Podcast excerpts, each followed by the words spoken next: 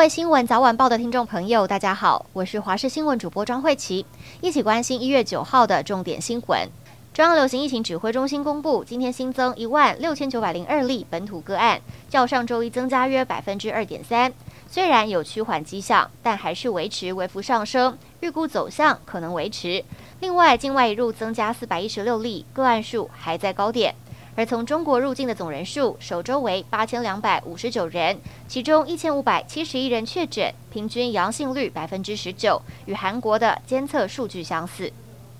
指挥中心今天宣布，一月十号到二月二十八号，免费提供六十五岁以上长者、零到六岁学龄前幼儿五剂家用抗原快筛试剂。全国弱势民众及身心障碍者公费快筛，则自即日起到二月十五号前发放。中共解放军东部战区昨天在台海周边实战化演练，国防部指出，统计自昨天上午六点钟起到今天上午六点钟为止，侦获共机五十七架次。其中二十八架次逾越台海中线，侵扰西南 ADIZ，还有共建四艘次持续在台湾海峡周边活动。共军东部战区表示，旨在检验部队联合作战能力，坚决反击外部势力、台独分裂势力勾连挑衅行径。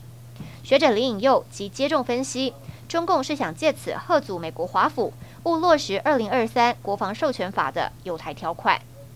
美国费城半导体指数走高带动，台积电今天大涨二十二点五元，涨幅百分之四点九一，带领台股晋阳三百七十八点，收在最高点一万四千七百五十二点二一点，成交值相对放大至新台币两千两百一十九点九九亿元，终结连十个营业日成交金额低于两千亿元，八大类股齐扬，机电类股涨势最猛。台北市某日式料理店潘姓老板，在二零一四年和二零一六年骑机车被警方拦查，第一次酒测值超标，第二次拒绝接受酒测，总计罚锾共十八万元。不过潘姓男子逾期未缴纳，台北市交通裁决所士林分署虽然陆续扣押潘姓男子的银行存款，但只扣得几千元。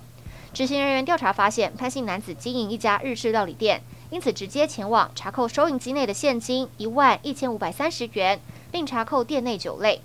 潘姓男子只好向执行人员表示，将于近日到场申请分期缴纳。艺人柯震东主演的奇幻影集《机身》，去年十一月在基隆开镜，最近却发生拍摄意外。剧组表示，柯震东在拍摄时因为无人机意外伤到他的脸，目前制作公司正在积极调查意外发生的原因。柯震东已先暂停拍摄。经纪人证实，柯震东的脸部严重破相。正在积极治疗中。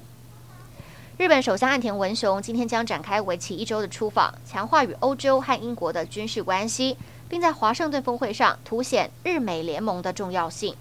岸田此行将访问法国、意大利、英国、加拿大、美国，重头戏是十三号与美国总统拜登的会谈。